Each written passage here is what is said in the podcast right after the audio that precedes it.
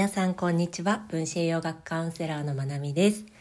日本は寒くなったり暖かくなったり、まあ、三寒四温っていうにはまだ早いのかな。なんかまあ寒くなったり暖かくなったりで花粉の症状が出始めたりと思ったらまた冬のように寒くってっていうそんなお天気の事情を耳にすることがあるんですが皆さん体調いかがですか？花粉症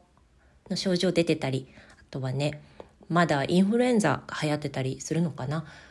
まあ、とにかく皆さんが元気で過ごしていらっしゃるといいなって思います、まあ、花粉症の話を需要があればしようかなって思うんですが皆さん花粉症どれぐらいお困りですか？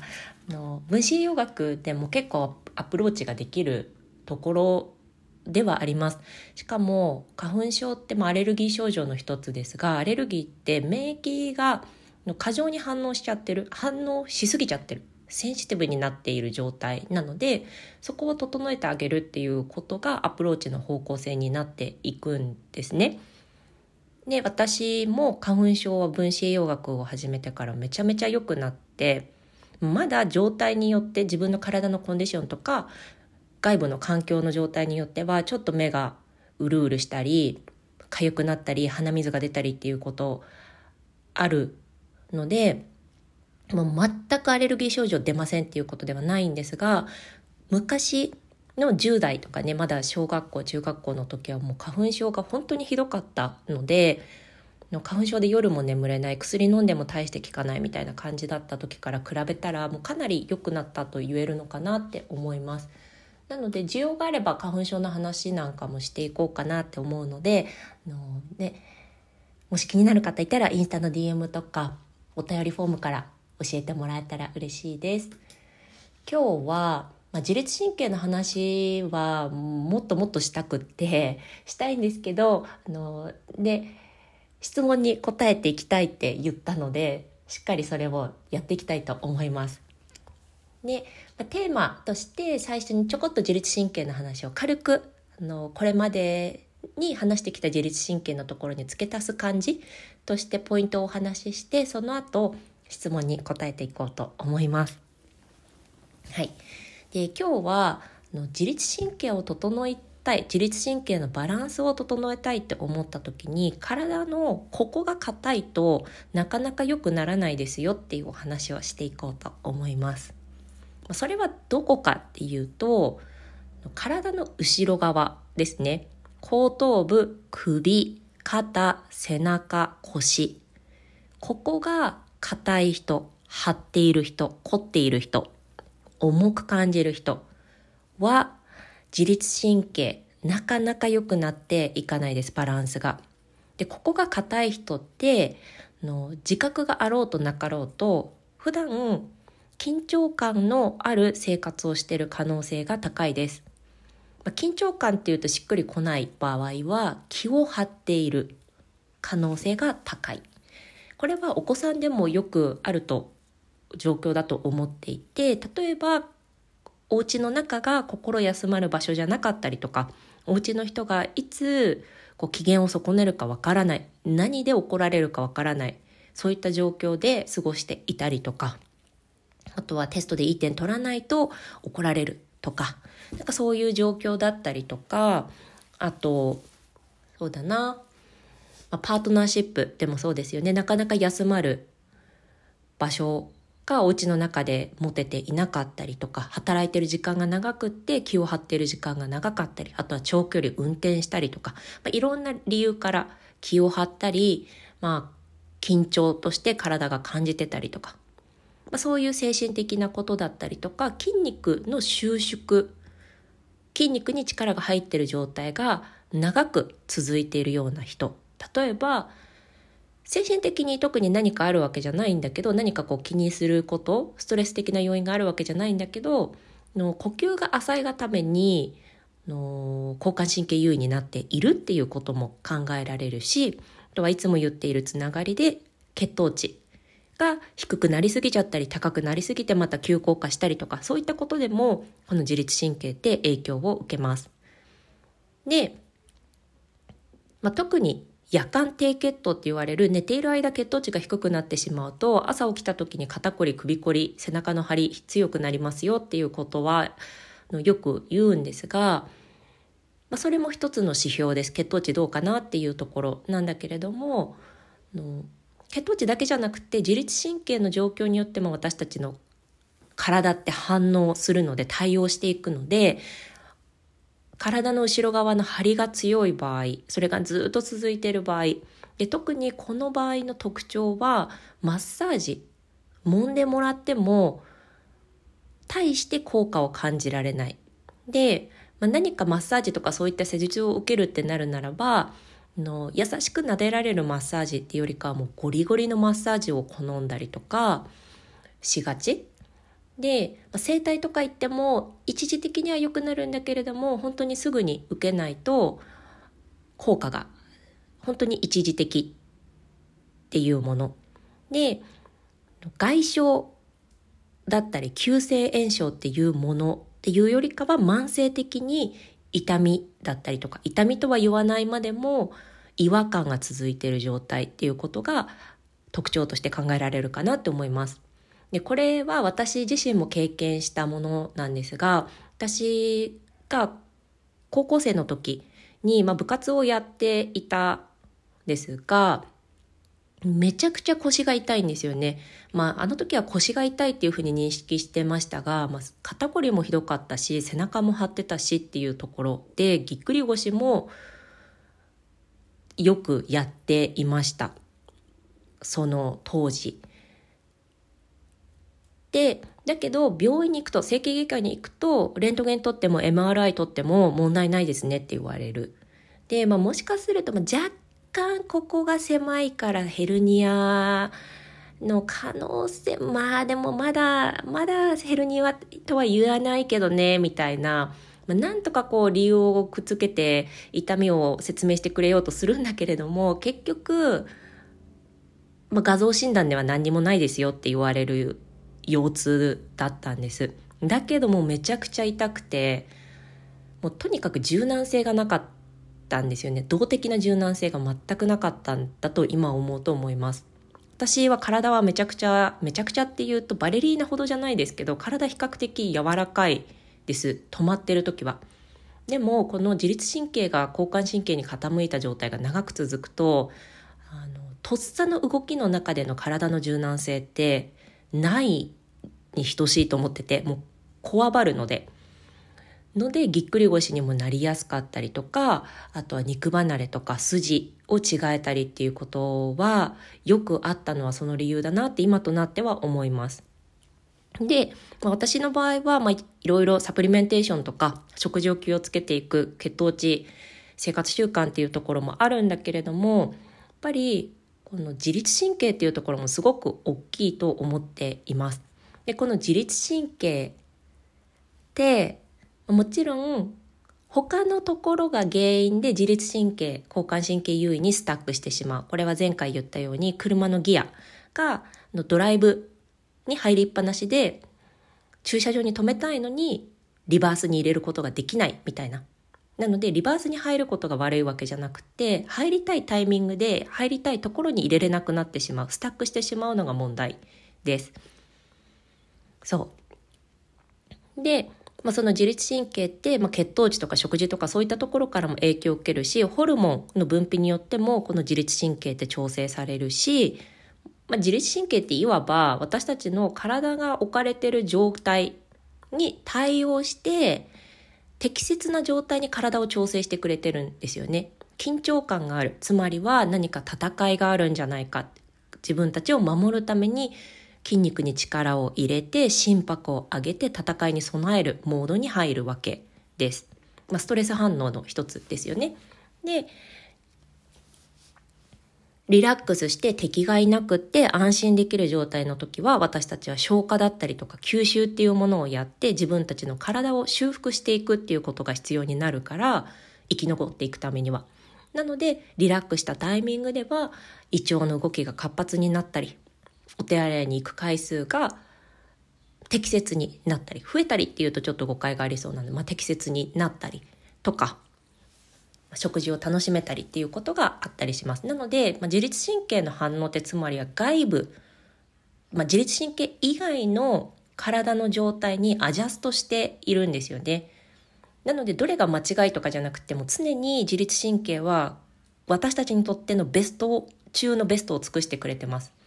ただそれがの慢性的なストレスでどっかにスタックしちゃってたりとか慢性的な炎症でそこにスタックしてしまっているがゆえにいらない症状好ましくない症状っていうので悩んでる人が過去の私も含めたくさんいるのでこの自律神経の、まあ、車のギアの入れ替えっていうのをスムーズにしていこうよっていうところが私が伝えてる自律神経のバランス整えていこうっていうことになるんです。で、まあその意識的、意識してるなり、無意識なり、自律神経が交感神経に長い間入ってしまっていると、この体の後ろ側って硬くなります。で、ここが硬いまま、特に背中の背骨周りが硬いままだといくら食事気をつけても運動やっても自律神経ってなかなか整っていかなかったなって私の経験を振り返って思います。で背骨って積み木が重なってるみたいにこう骨が軟骨でつながってこう積み重なっているじゃないですか頭の下まで。これって後ろから見た時に左右に揺れるようにあのわかめのように揺らぐ動きもできるし横から見た時に前後に揺らぐこともできますよね。そしてこの積み重なってる積み木一つ一つが左右に回る回転することができるこういった動きの可能性を持っている骨の構造になっていますなんだけれども緊張が長い間続いてたり低血糖が長く続いて筋筋肉の緊張が続いてたりすると背骨の周りの筋肉ガチンって固まるので背骨の自由が効かないんですよね。で背骨の周りって神経走っているのでなかなかこの自律神経の状態って良くなっていくことができないです。なので、まあ、前回でもちらっと話したとかもしれないんですが自律神経を整えるヨガっていうテーマで検索すると結構体をひねる、ねじる動きが含まれてるっていうのはこれが理由にあります。ので、ちょっと背骨を自由にすることを意識して生活したりとか、そういった動きを取り入れてみるといいんじゃないかなっていうお誘いです。で、私も今朝も1個30分の背骨の動きを滑らかにするのどヨガの動画をやったんですがもうそれだけですっごい体楽になるんですよね。でここ数日ちょっと精神的にこうグッとダメージ食らうまではいかないですけどちょっとうーってなることがあったのでまあそのうーってなることは私は悪いともいいとも思ってなくて、まあそれはそれっていう感じで、まあ、ただそこの状態にあのスタックしてしまうメンタル的にも自律神経的にもそうだけどメンタル的にもうーってなったまんまのそこに何日間も居続けたりとか何週間も居続けたりっていうところは体の必要な反応な時は受け入れるけれどもそこにスタックしないために自分ができることっていうものをの体が拒否しない範囲でやっています。ので月曜日かな火曜日ぐらいかな結構うーってなるようなまあお知らせがあって、まあ、そういったことが耳に入ってきてそれでうーってなっていたんですけど反応することは、まあ、人なので反応するし、まあ、反応しないところを私は目指しているわけじゃないんだけれども、まあ、その反応をどれだけ長引かせるかっていうところが、まあ、よくセルフケアの中で言われてくるレジリリエンスっていうねあの、まあ、柔軟性みたいなところこうしなやかさみたいなところになってくるかなって思います。で、まあ、そんな出来事もあって、まあ、昨日ぐらいから結構元気だったんですが通常通りだったんですけどでもやっぱり体って結構反応するのでやっぱりどこか通常には戻ってきてるけど体の硬さを感じるなっていう朝だったので、まあ、いつも通りお散歩をして帰ってきて30分あのまあ、なんともない時はなんともない時も背骨のヨガ好きなんですけどあの特に呼吸浅いなとかちょっとなんか自律神経のバランスもうちょい整えたいなっていう時にこういう背骨中心のヨガをするとめちゃくちゃ楽になりますね。のであの私が好きなプログラムをね、世界中のヨガの先生とかインストラクターの方の動画をのリンクを貼ろうと思うのでよかったら皆さんもやってみてください。のかなり楽になると思う。でもしやった方いたら是非感想を聞かせてください。っていう、まあ、自律神経のバランス整えたいってなったらの車のギアにスタックしないで滑らかにギアチェンジができるようになりたいって思った時には背骨の硬さ背骨が硬いままじゃ良くなっていかないよ良くなっていくのに時間かかるよっていうお話でした。はい。自律神経の話は今日はこんなところで質問に答えていきたいと思います。はい。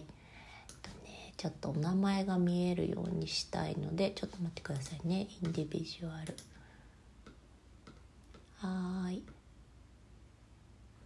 これじゃないな。もう1個目。これはお答えしてるので。4番目はい今日の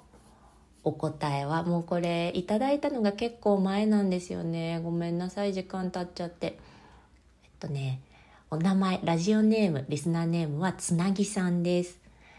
でお便りの内容が最近こちらのポッドキャストを見つけて聞き終わるのがもったいなくて丁寧に一つずつ聞いています。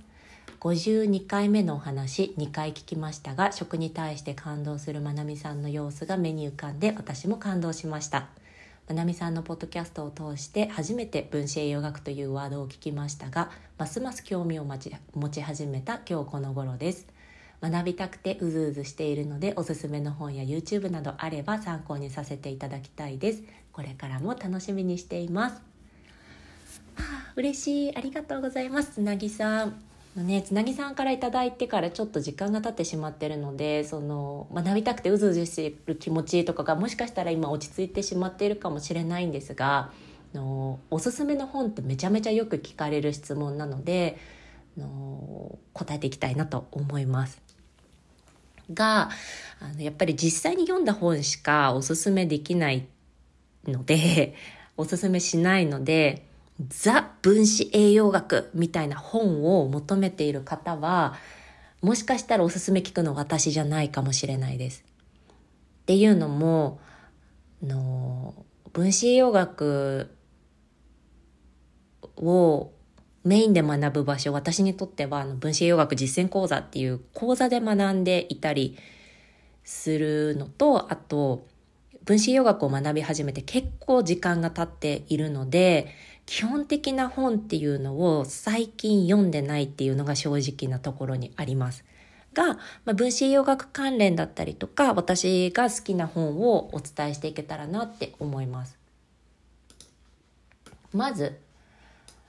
私が分子栄養学に出会った頃、まあ、もっと後かな、初めてあ数年経った頃だったと思いますが、読んですごく印象に残っている本は心療内科に行く前に食事を変えなさいっていう姫野智美先生が書かれた本になります。とね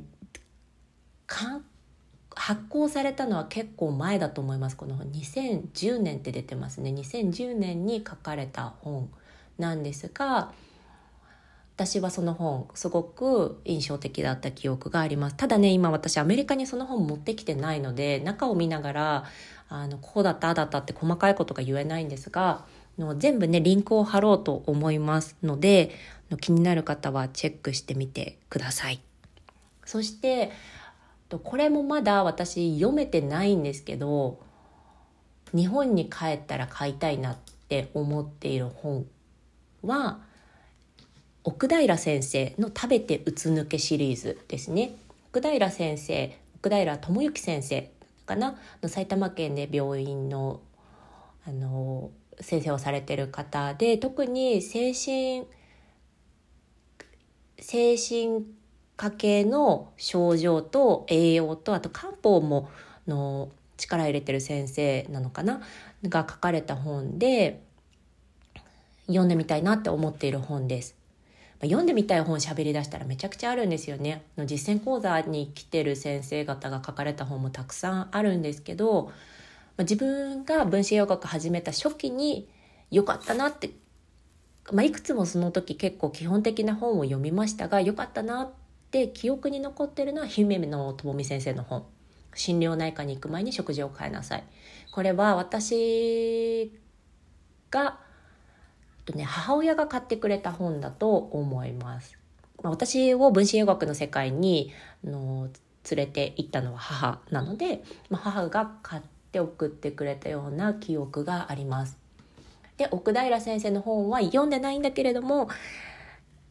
いい本なんだろうなって思ってます。これは読んでないのであのそういう気持ちだけシェアしておきますね。そしてここからは私が実際手元にある本で好きな本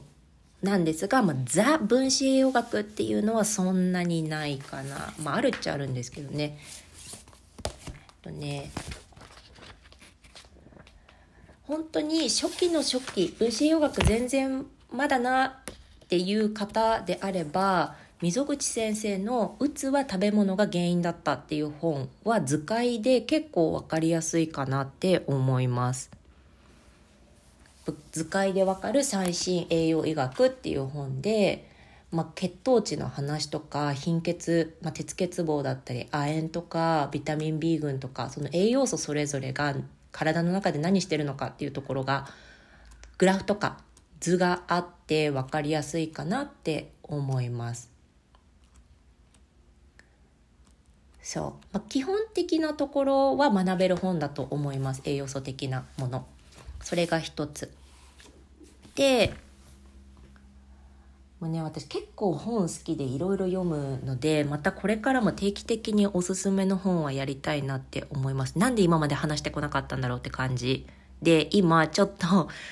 あの本も紹介したい、この本も紹介したいって今なっています。ので、今回全部分子栄養学に関する私が好きな本は紹介しきれないです。もう最初にちょっとそれはお伝えしておきますねしかもアメリカに全部の本持ってきてないっていうところもあるので今本棚にあるものから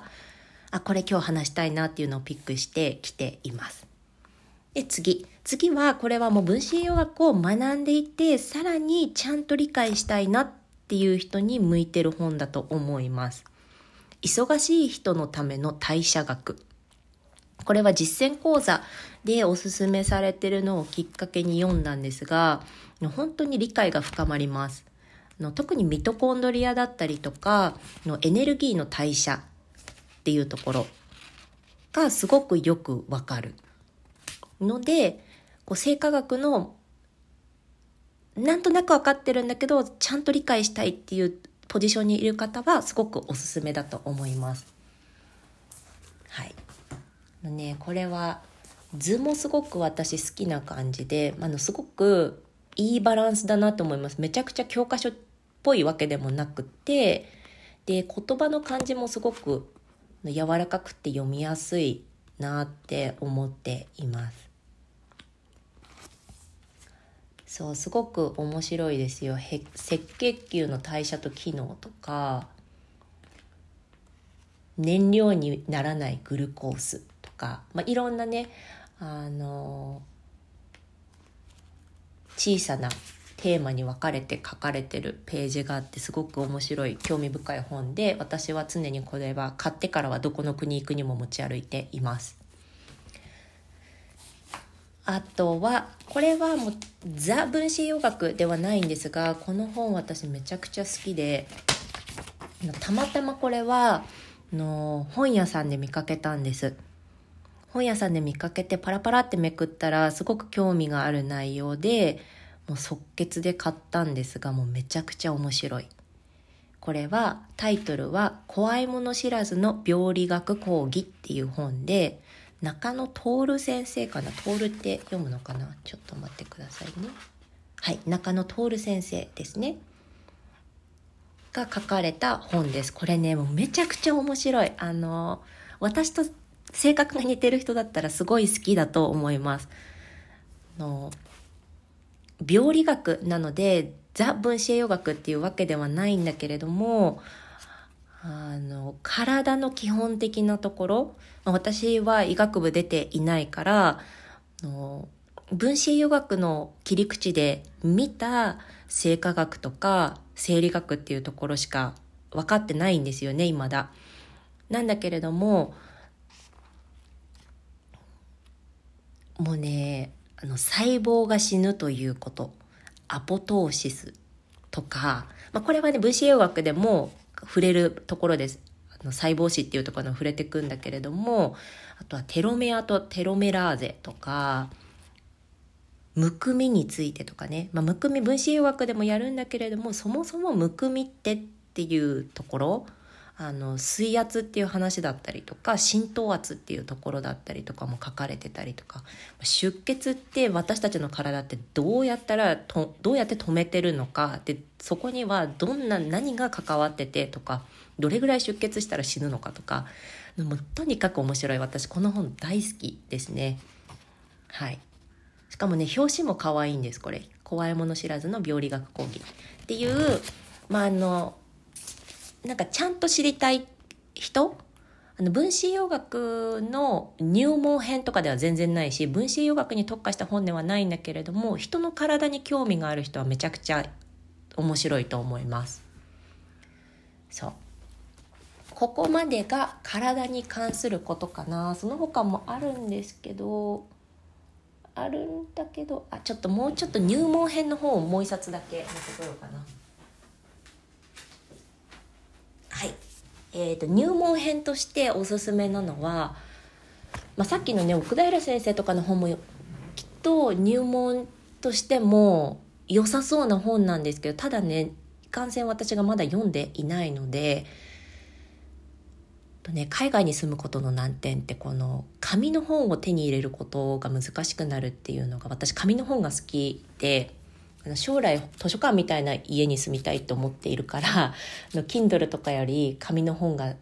で読みたい人なんですけどえっ、とねきっとその本もすごくいいと思うんだけど読んでないからおすすめしきれなくって私が今手元にあるもので分子栄養学も知ってる先生が書いた本で分かりやすくていいなって思うのは